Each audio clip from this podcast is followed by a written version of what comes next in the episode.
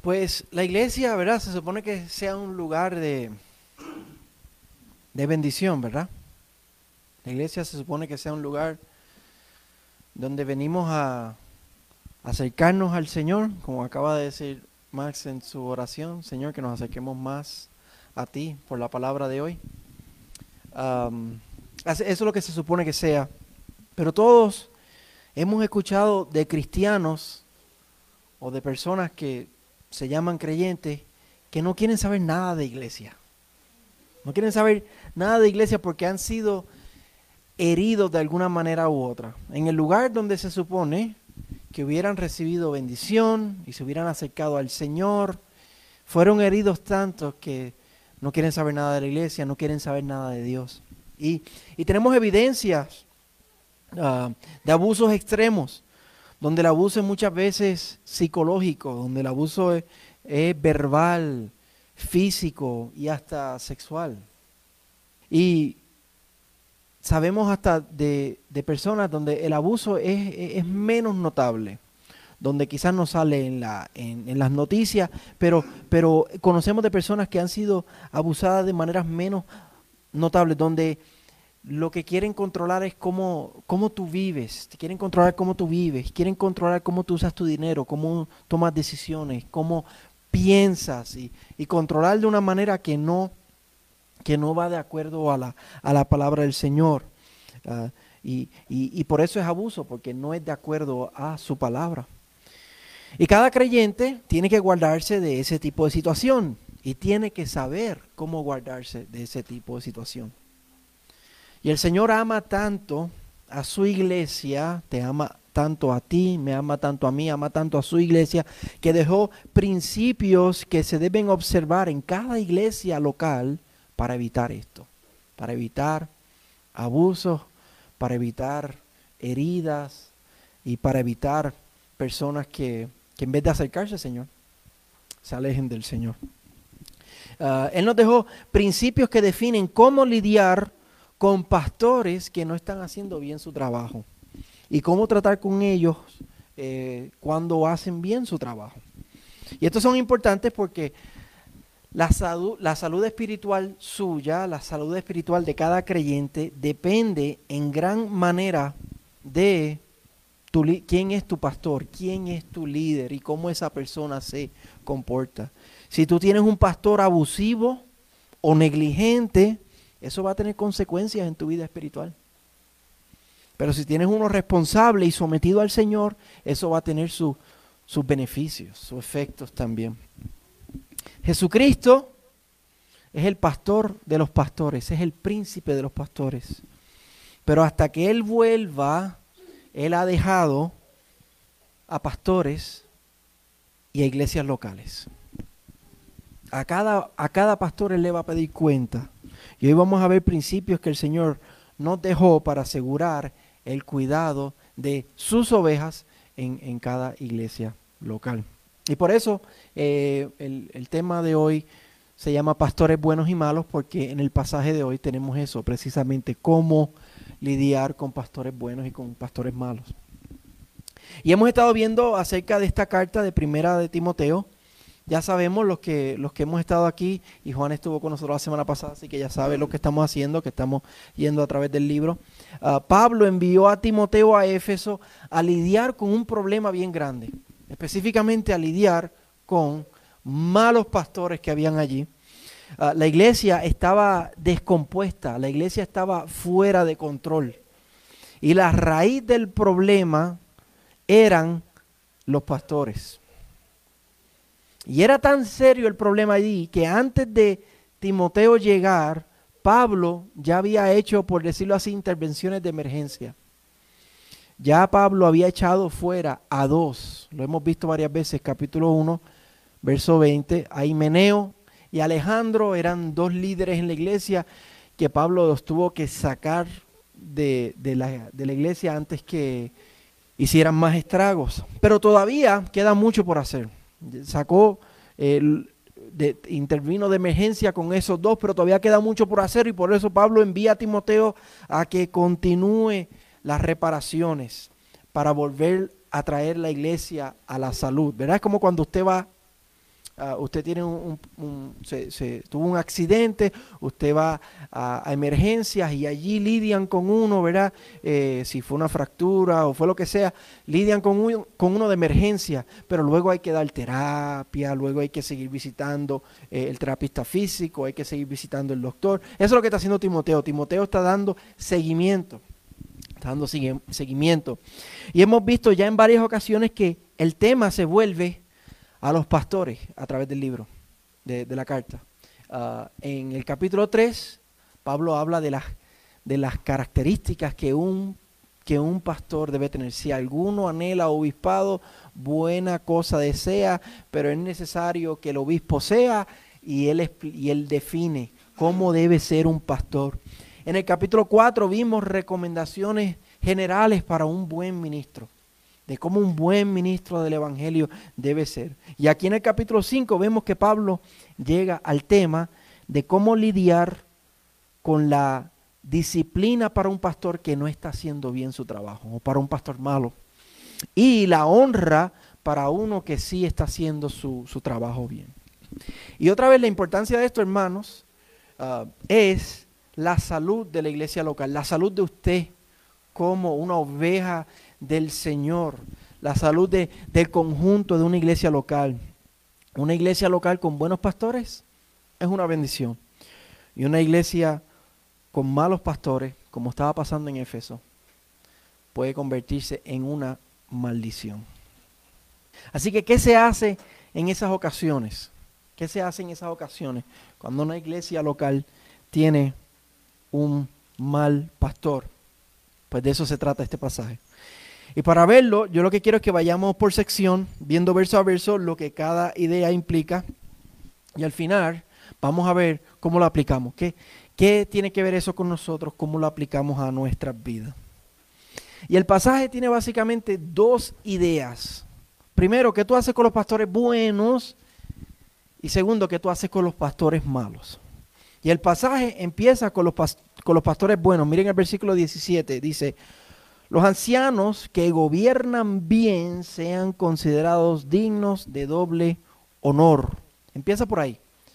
Empieza hablando de los buenos y qué hacer con los buenos.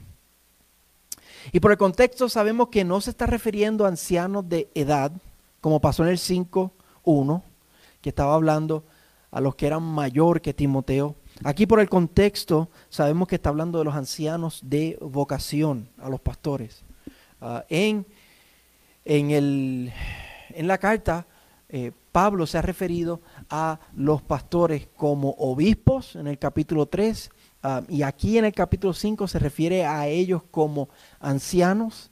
Ah, también en el Nuevo Testamento se refiere a los pastores como pastores. Son tres palabras que el Nuevo Testamento usa intercambiablemente para referirse al pastor. Obispo porque supervisa como dice el capítulo 3, versículo 15 este, de, este, de, esta carta, que ver cómo hay que comportarse en la casa de Dios. El pastor, en su rol de obispo, supervisa eso.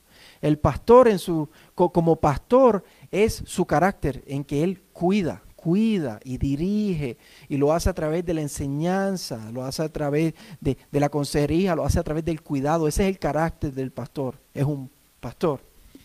Ah, y la tercera palabra, anciano, ah, que es la que estamos viendo aquí en el versículo 17, es que e, el, pastor tiene que ser una persona madura, tiene que ser una persona con sabiduría, no tiene que ser un viejito.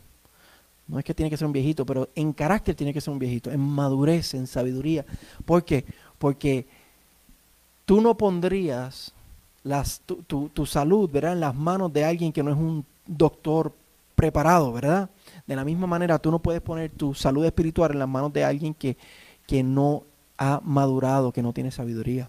Así que sabemos que está hablando, cuando dice los ancianos que gobiernan bien, se está refiriendo a los pastores, ah, porque el Nuevo Testamento usa eh, esa palabra también. Eh, y, a pesar de que el pasaje abre hablando de los pastores buenos, ahí en el versículo 17, yo quiero que empecemos por los pastores malos. Vamos a empezar por los malos. Para que podamos tener un poquito de drama adelante. Así que nos vamos a brincar por el momento del 17, vamos a brincarnos al 19. y vamos a verlo, vamos a ver versículos 19 al 24, uno a uno. Versículo 19 dice, no admitas acusación contra un anciano, y otra vez no es un viejito, sino es un pastor, a menos de que haya dos o tres testigos. Pablo no quiere que Timoteo se ponga a disciplinar a los pastores de la iglesia de Éfeso sin evidencia. Le recomienda que use los principios del Antiguo Testamento, Deuteronomio habla de esto, de dos o tres testigos, porque eso asegura que justicia. Eso asegura justicia. Jesucristo habló de esto también en Mateo 16 eh, en cuanto a la disciplina de la iglesia. Así que antes de considerar una acusación, hay alguien que está acusando en la iglesia, eh, Timoteo, este pastor hizo esto, o este pastor dijo esto, o se ha estado comportando de esta manera. Eh, antes de considerar una acusación, Pablo le, le dice a Timoteo que tiene que ser vista con cuidado, con seriedad, con tiempo y con testigos. Que con cuidado con las acusaciones. Tienen que ser, sí, no van a ser ignoradas, no van a ser echadas hacia el lado, pero tienen que ser consideradas de manera justa, con testigos. Versículo 20 dice, a los que continúan en pecado, repréndelos en presencia de todos para que los demás tengan temor de pecar. Y aquí se refiere a luego que se ha considerado una, una acusación de manera justa y ya se ha confrontado y se ha dado tiempo para el arrepentimiento, pero el pastor no ha desistido con su pecado o con su falsa enseñanza, ¿qué se hace entonces? Cuando ya tú has considerado todo con testigos, con cuidado, se ha, se ha confrontado, como dice Mateo 16, Jesucristo dice, primero tú vas uno a uno, después vas tres testigos, si no te escuchas, se lo dices a la iglesia. Cuando ya todo eso se hace, se reprende enfrente de todos, y se está refiriendo de toda la congregación. Y aquí está hablando del último paso de la disciplina en la iglesia que Jesús habla en Mateo 16, de excomulgar a, a la persona. Lo que Pablo ya hizo con Himeneo y Alejandro en el capítulo 1, versículo 20. El resultado de esto es para que los demás, mire cómo dice al final del versículo 20, para que los demás pastores y los miembros de la iglesia tomen en serio su caminar con el Señor. Oye, nosotros no podemos estar jugando con el pecado. Y por eso es la razón de la disciplina. Y mucho menos alguien que se llama un pastor de la iglesia. Miren el versículo 21. Te encargo solemnemente en la presencia de Dios y de Cristo Jesús y de sus ángeles escogidos que conserves estos principios sin prejuicios, no haciendo nada con espíritu de parcialidad esto es serio, esto es bien serio. El tono de Pablo a Timoteo en este versículo es que, hey, cuidado, esto es bien serio. Esto es una advertencia solemne. Ten cuidado de que tú no hagas esto con prejuicio ni con parcialidad. No te dejes llevar por tus emociones. Y sabemos que en el capítulo 4, él dijo que nadie tenga en poco tu juventud. Y quizás algunos de estos líderes eh, que saben que Él ha venido a confrontar y arreglar, han estado teniendo en poco su juventud, lo han estado, qué sé yo, criticando, haciendo sentir mal. Así que Timoteo se puede sentir prejuiciado porque me has herido, porque no me has, no, me has tenido en poco mi juventud. Él se puede sentir parcial. Y por eso Pablo le dice, no te dejes llevar por tus emociones.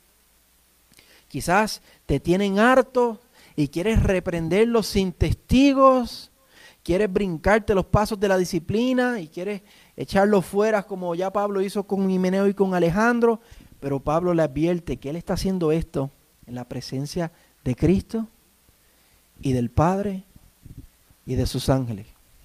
Hermano, nosotros estamos ahora mismo aquí en la presencia de Cristo, en la presencia del Padre y en la presencia de los ángeles. Primera Timoteo, el eh, primera Pedro, perdón, habla de que los ángeles anhelan mirar lo que pasa en este lugar. Efesios capítulo 3 habla de que a, los principados y a las potestades la iglesia le declara los misterios del Señor. Aquí está la presencia de Dios y de sus ángeles. Y, por eso esto, lo que hacemos aquí es muy, muy serio y se tiene que hacer como dice el libro y no como nos dé la gana. Y Pablo le está advirtiendo a Timoteo, ten cuidado, te habrán herido, te estarán echando, te, estarán teniendo en menos, pero tú tienes que hacer todo sin prejuicio. Por eso se, se necesitan los testigos y sin parcialidad. Si te hirieron, te hirieron, pero usted tiene que ser un buen ministro de Cristo. Versículo 22. No impongas las manos sobre nadie con ligereza, compartiendo así la responsabilidad por los pecados de otros. Guárdate libre del pecado. En la Biblia y especialmente en el Nuevo Testamento, cuando habla de imponer manos, se refiere a cuando alguien es comisionado a una vocación. Lo vemos en el libro de los Hechos, cuando se le imponían las manos para, para ordenarlos como diáconos, para enviarlos como misioneros, para ordenarlos como pastores. así que aquí se está refiriendo a que Timoteo no nombre nuevos pastores con ligereza. Ya Pablo quitó a dos, ya, quitó a Himeneo y quitó a Alejandro. Así que seguramente Timoteo tiene que ordenar a nuevos líderes a ser pastores en la iglesia. Se necesitan nuevos pastores, pero él no puede ser parcial. Él no puede usar prejuicios. Él tiene que permitir tiempo para ver si estos pastores, candidatos a pastores, cumplen con los, requisitos de qué? De 1 Timoteo capítulo 3. Si alguno anhela obispado, buena obra desea, pero es necesario que sea así. Así que Timoteo no puede ordenarlos con ligereza, no les puede imponer las manos, con ligereza. Si lo hace y no están cualificados, no espera. Dice que estaría compartiendo en los pecados de ellos. ¿De qué manera? Pues por medio de asociación, porque ¿quién fue que los ordenó? El que los ordenó fue Timoteo. Y si él los ordena al ministerio, aún sabiendo que hay, pecados en sus vidas, eh, él estaría avaliendo él estaría eh, aprobando el estilo de vida de esas personas. Y por eso le dice, guárdate libre del pecado. Ustedes pueden sentir la tensión, la tensión de este pasaje. Es un pasaje tenso, es un pasaje serio. Esto, lo que le ha tocado a Timoteo, ¿es fácil o es difícil? Bien, bien difícil. Yo estoy, yo estoy contento que yo no soy Timoteo le ha tocado algo muy difícil. Timoteo está bajo muchísima tensión. Y por eso algunos creen que Pablo aparentemente cambia de tema en el versículo 23. Miren el versículo 23. Ya no bebas agua sola, sino usa un poco de vino por causa de tu estómago y de tus frecuentes enfermedades. Tal parece que Pablo, al hablarle de esto tan serio, se recuerda lo afectado que está Timoteo de salud. Y le recuerda, cuida tu salud, Timoteo. Quizá, Timoteo, la ansiedad, el estrés de esto le habrá causado algunas úlceras en el estómago. No sabemos, ¿verdad? Porque dos mil años que tenemos de distancia, no sabemos, pero Pablo sabe que, esta situación le ha afectado y le dice que tenga cuidado de, de, su salud y por eso le recomienda que tome un poquito de vino. Note que dice un poco de vino, no mucho, mucho lo llevaría a la embriaguez. En el capítulo 3, Pablo dijo que el hombre de Dios no puede ser dado al mucho vino. Y la palabra dice, ¿verdad? Que no os embriaguéis con vino en el cual hay disolución antes de ser llenos del Espíritu, dice Efesio. Pero un poco de vino, dado su, salud y dado su situación de, de ansiedad, Pablo le dice, te vendría bien un poquito de vino en esta situación difícil. Pablo sabe que lo que él está viendo es difícil. Miren el versículo 24. Los pecados de algunos hombres ya son evidentes, yendo delante de ellos al juicio, pero a otros sus pecados los siguen. Y aquí vemos que algunos hombres sus pecados son inmediatamente evidentes. Hay pecados que son tan externos, la manera de hablar, la manera de vivir, que es obvio que hay pecado en la vida de esa persona, pero otros se necesita tiempo para verlo salir. Tú tienes que vivir con esa persona, tienes que haber estado un tiempo con esa persona.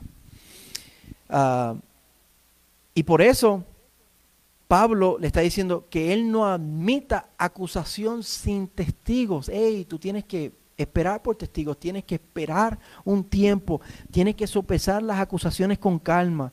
Y por eso la importancia de que Él no imponga las manos con ligereza, Él no ordene a nadie al pastorado con ligereza. Él tiene que esperar y ver un tiempo de, de, probatoria para ver si son cualificados y no compartir la responsabilidad en esos pecados al ordenarlo. Así que estas son las recomendaciones de Pablo para lidiar con pastores malos. ¿Lo vieron? ¿Lo entendieron? ¿Verdad? Ahora vamos a los pastores buenos. Y este es más sencillo. Versículo 17 dice, los ancianos que gobiernan bien se han considerado dignos de doble honor, principalmente los que trabajan en la predicación y en la enseñanza. Y fíjense en, cómo Pablo define el trabajo del pastor. Él define el trabajo del pastor es que gobierne bien. Es el trabajo del pastor. Él tiene que gobernar bien. ¿En qué sentido un pastor gobierna? El pastor vigila, vigila que en la casa de Dios haya buen comportamiento. Miren, lo hemos visto varias veces, pero el 3.15 dice,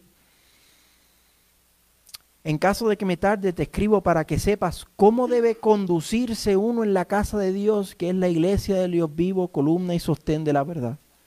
El trabajo del pastor es velar que en la casa de Dios, en la iglesia de Dios, nos estemos conduciendo, ¿cómo? Bien, de una manera ordenada, de una manera que, que es estipulada por el Señor, que agrada a Dios porque en su palabra nos dice que le agrada. El pastor vigila eso, pero no lo hace con un control opresivo. Lo hace a través de la enseñanza, lo hace con un, un carácter de, de pastor, de, de, cuidar y de dirigir. Lo, los que hacen eso bien Pablo dice, deben ser recompensados bien.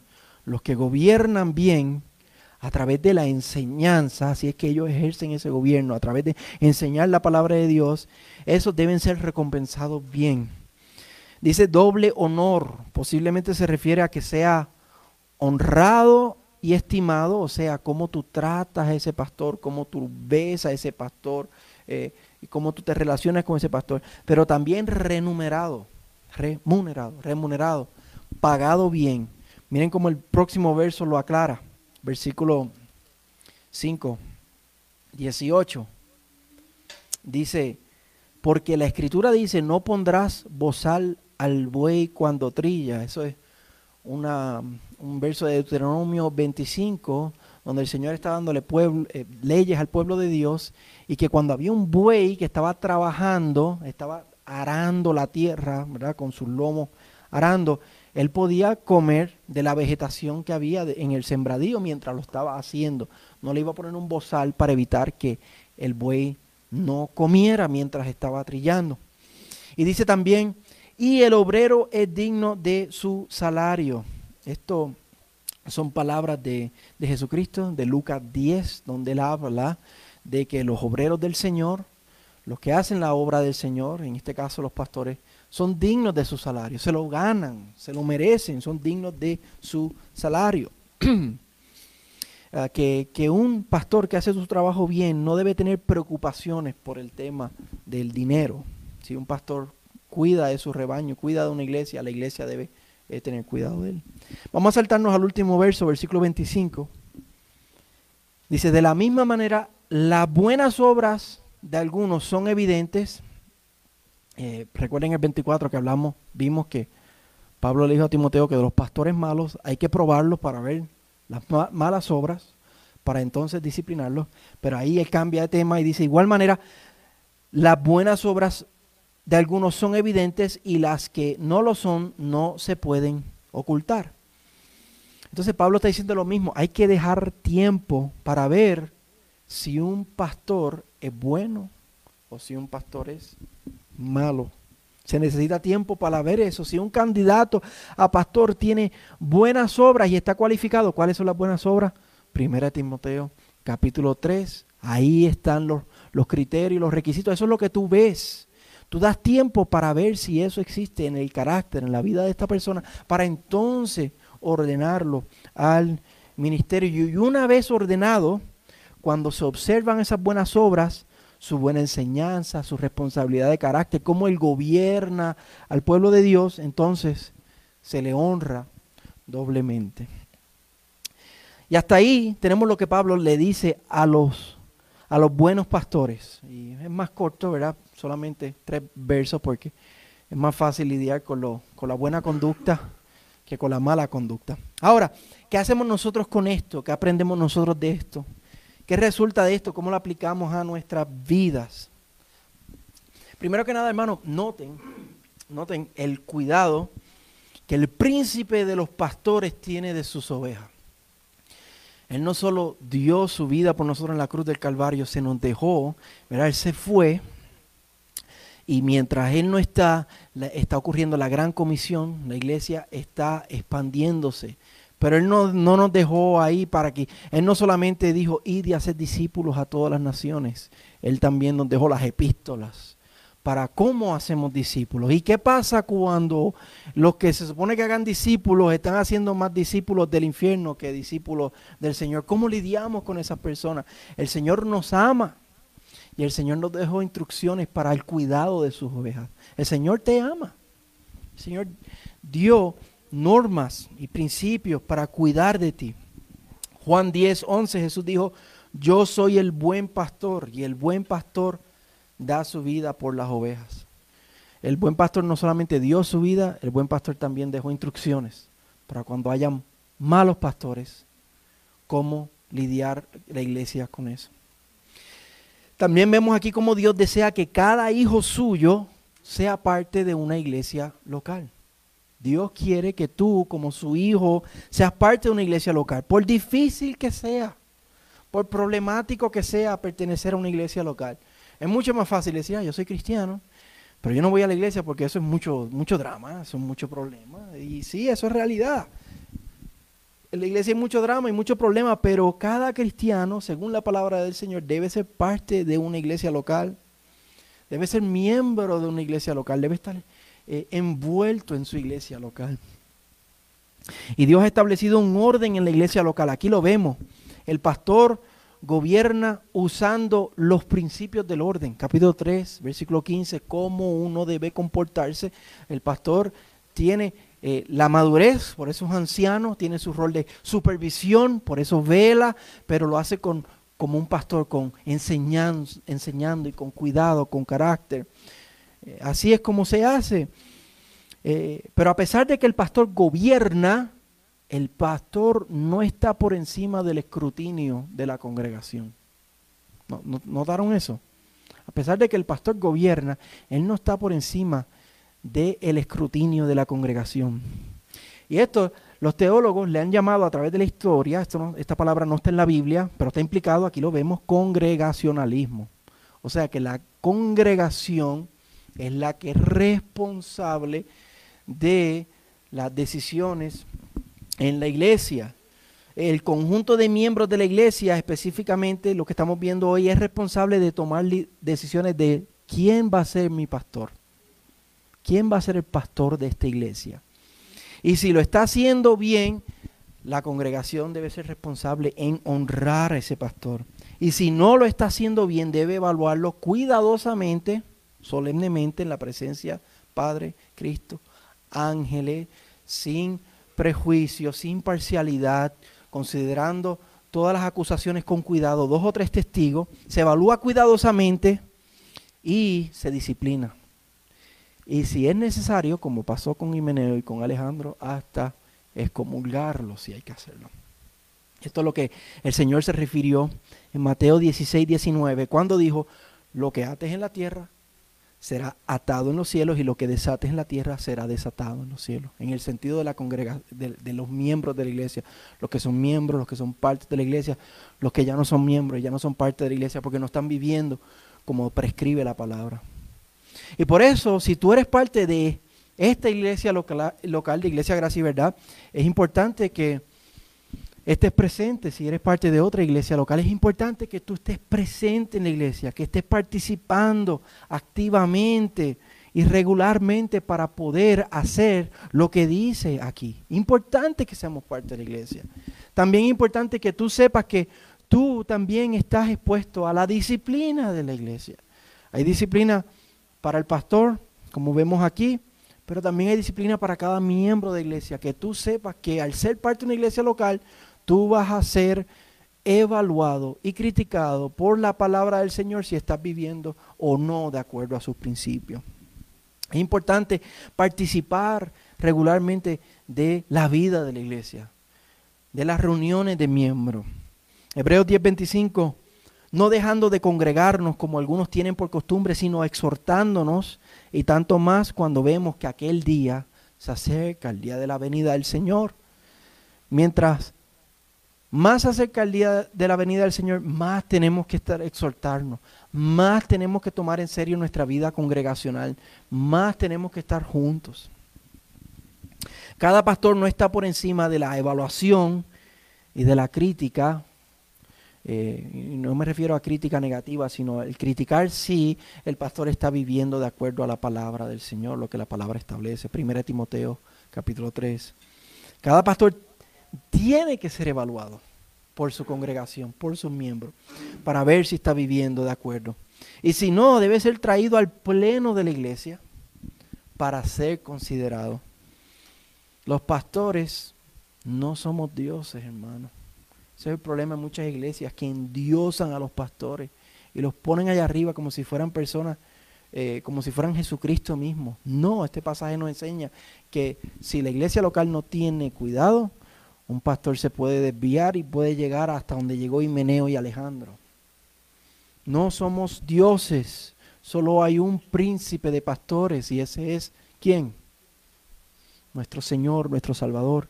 Y a Él cada pastor le va a rendir cuentas un día. Pero mientras tanto, cada pastor le rinde cuentas a quién? A la iglesia local, a su iglesia local. Pero también vemos aquí que cada iglesia local también se tiene que someter a su pastor.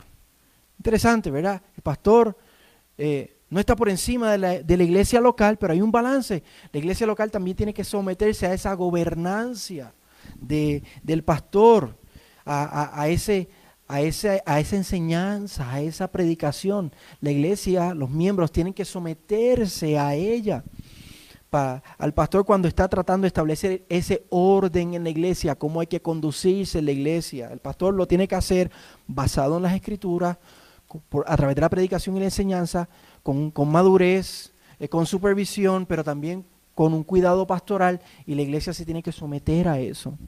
Cuando un pastor está aplicando la palabra, como está pasando ahora mismo, cuando un pastor está enseñando la palabra, la iglesia tiene que someterse a esa gobernancia de su pastor. Hebreos 13 y 17 dice, obedezcan a sus pastores y sujétense a ellos, porque ellos velan por sus almas como quienes han de dar cuenta. Permítanles que lo hagan con alegría y no quejándose, porque eso no sería provechoso para ustedes. También vemos aquí que si tú tienes un buen pastor, pues debes honrarlo y debes estimarlo. Primera Tesalonicenses 5, 12 al 14 dice, les rogamos hermanos que reconozcan a los que con diligencia trabajan entre ustedes y los dirigen en el Señor y los instruyen y que los tengan en muy alta estima con amor por causa de su trabajo. Así que es sucio, difícil pertenecer a una iglesia, ¿sí o no? Es sucio, difícil pertenecer a una iglesia. Hay mucho drama, es inconveniente, es escandaloso pertenecer a una iglesia local. Claro que sí. Pero de igual manera cada uno de nosotros creció en una familia, en una familia que no era perfecta. El que, que diga que tiene una familia perfecta aquí, no creo, no creo que hayamos de esos aquí. En una familia que no era perfecta, en una familia que en algún sentido u otro fue disfuncional. Todos venimos de familias disfuncionales, algunos de unas más disfuncionales que otras. Era sucio, era ruidoso, pero ninguno de nosotros cambiaríamos nuestras familias por otras, a pesar de, todo el drama, de todo lo, sucio, de todo lo ruidoso, de todo lo escandaloso, era, es nuestra familia. Y así lo dispuso el Señor. Pues nuestra familia de la fe, nuestra iglesia local es igual. Es, es ruidoso, es escandaloso, pero así lo dispuso el Señor. Y además de esto, así es como el príncipe de los pastores edifica su iglesia. Usted es la iglesia del Señor. Y él dijo, yo voy a edificar mi iglesia. ¿Cómo él edifica su iglesia? A través de este modelo que él nos dejó y él estableció. Pastores que hacen su trabajo bien y cuando no lo hacen bien hay una iglesia que tiene acciones que puede tomar para evitar el abuso. Así que el Señor edifica su iglesia. Y así el Señor lo ha dispuesto. Y si Él lo dispuso así, es porque eso es lo mejor para nosotros. Piense eso un momento. Si el Señor lo dispuso así, de esta manera, es porque eso es lo mejor para nosotros. Así que por la gracia de Dios vivamos estos principios y, y gocemos de la vida en nuestra iglesia local, por sucio y por ruidoso que sea, por dramático que sea, disfrutemos de el diseño de Dios. Y para cerrar, quiero que vayamos todos a Primera de Pedro. Vamos al capítulo 5. Primera Timoteo, eh, Pedro, perdón, Primera Pedro capítulo 5.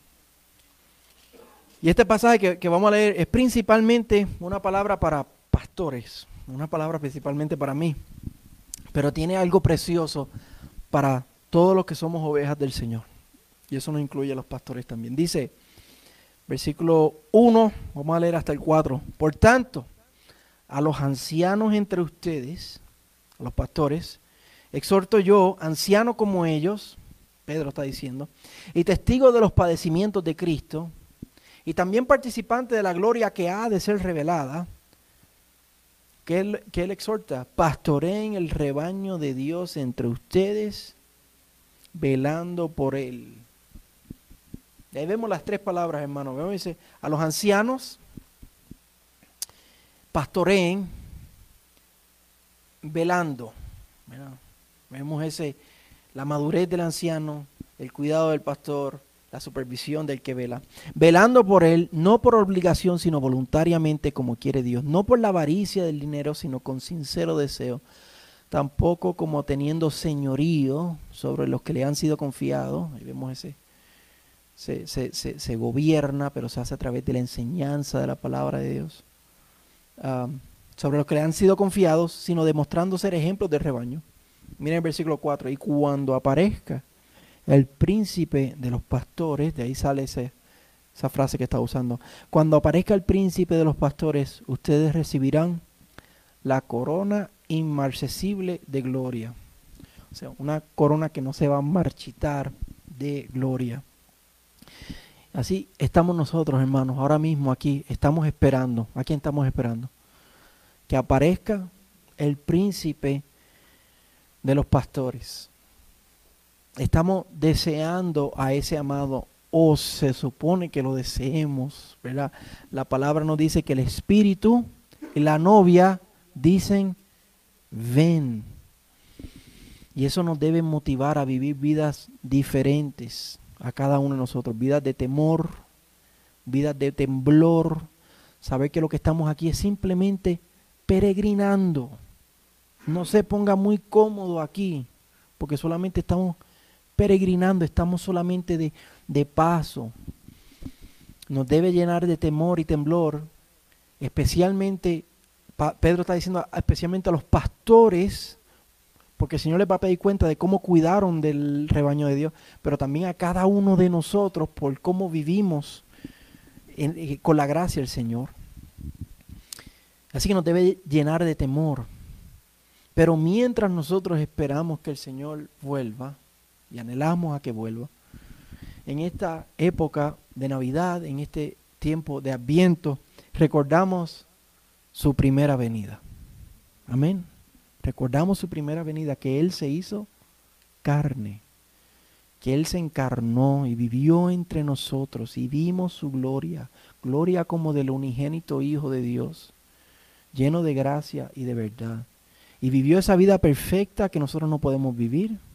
Y murió la muerte que nosotros merecíamos morir y resucitó y está sentado en gloria y lo estamos esperando.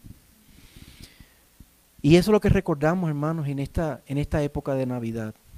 Lo, lo, significativo, lo maravilloso, lo impactante de que Él se hizo hombre, que Él se hizo carne.